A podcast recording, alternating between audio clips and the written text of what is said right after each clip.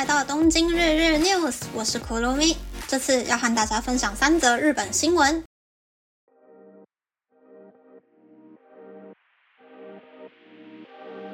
第一则新闻是在新冠疫情缓和后，没有人情味的 QR Code 点餐渐渐消失在餐饮店内。在新冠疫情爆发后，为了避免接触传染的风险，也为了填补打工人手不足的现象，很多餐厅、居酒屋、咖啡厅纷纷导入用 QR code 点餐的系统。客人在画面上点好餐后，按下确认键，店员就会把餐点送到客人的位置上。未来吊打研究所内企业物流与成本控管的专业顾问坂口孝则表示。QR Code 点餐的系统设置费与每个月的使用费，比起传统的平板电脑点餐更实惠，没有器材被客人偷走的风险，客人们也不用等待店员走到桌边服务点菜，可以在自己喜欢的时间下单。这个点餐模式在疫情爆发后。打工人口短缺的餐饮业界广受好评，但有一位连锁餐饮店的社长在某个访谈中提出了一个很大的疑问：店员与客人的接触减少后，当客人杯子里的酒空了的时候，没办法询问客人需不需要续杯的服务，于是利润最高的酒水业绩便开始下滑。于是这位社长主张。要改善这点，只能放弃依靠平板电脑和 QR code 点餐，得靠店员主动与客人互动才能解决这个问题。第二则新闻是 JR 東日本东日本铁道公司所发行的 IC 交通卡 C 卡的发行突破两千万张。自从二零零六年一月 C 卡公开后，二零一六年开始可以绑定 Apple Pay，二零一八年可以绑定 Google Pay，使用 Mobile C 卡 App 还可以设定自动储值。以及买月票或购买对号车车票的功能，使 C 卡的使用大幅上升。据说东日本铁道公司在今年春天还会开通在 Mobile C 卡 App 购买学生月票的机能，也会在东北的青森、盛冈、秋田的一部分大型车站设置可以感应 C 卡的电子闸门。第三则新闻是 e o n i t e 永旺集团表示，将会让一部分非正社员。享有正社员的福利。由于零售业界人手不足，在店内担任与正社员相同水准的业务，并且每个月上班超过一百二十小时的店经理与干部，在经过内部考核后，将可以享有和正社员相同水准的基本底薪、奖金和退休金制度。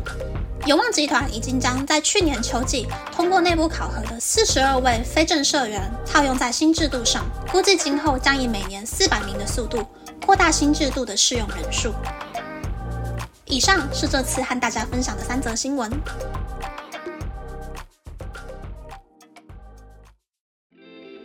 新闻呢，在我之前上班的地方，比较像是半住家半商业区的地方，大多是个人经营的餐饮店，所以比较少看到有 QR code 点餐服务的店。但最近到了比较繁荣热闹、很多大楼的商业区上班之后，里面的店家就还蛮常使用 QR code 或是平板电脑点餐。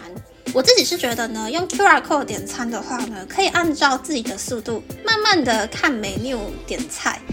非常的方便，也不太会有那种跟店员四目交接，要来吗？要叫他来吗？的那种尴尬感。而且 QR code 点餐的画面呢，通常都可以看到餐点的照片，所以也比较不会踩到雷。第二则呢是关于碎卡的新闻，应该很多人来日本玩的时候，都会在成田机场的。JR 柜台买红色的税卡吧，但其实大家知道，在关西地区呢，Eco 卡比较好用吗？这是因为呢，日本把以前的国铁拆分成好几间公司民营化之后，每一间公司都推出自己专属的 IC 交通卡，所以目前日本现阶段是没有任何一张 IC 交通卡可以从南到北走遍遍。就方便程度而言呢，台湾的一卡通真的是最强的。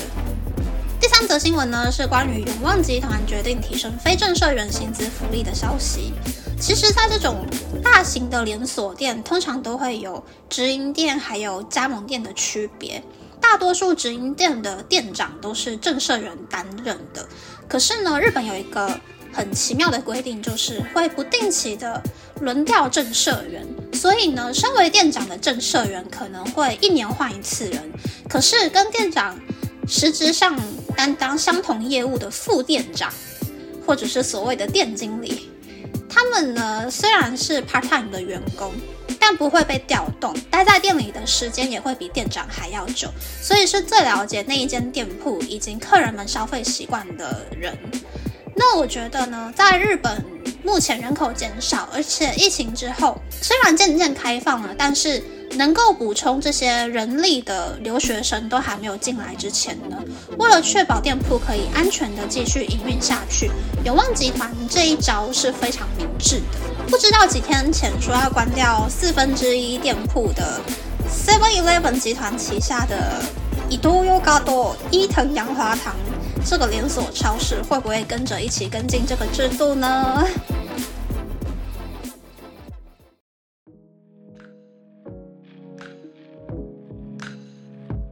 接下来想要和大家分享最近我觉得最 shock 的事情。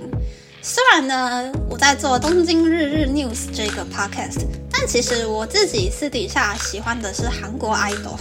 那很可惜的事情是，我的本命 idol 呢，因为韩国在今年的一月一号更改了他们法定年龄的计算方式，所以就收到了兵单，必须要急着赶去当兵。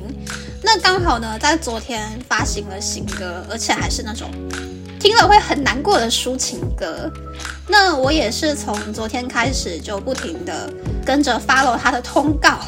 然后等待晚上六点新歌宣布，开始展开我的追星活动。我的 idol 呢，他也是非常的积极向上的，他的通告已经排到入伍前一天，都还要在电视上面打歌。所以我应该接下来这几天呢，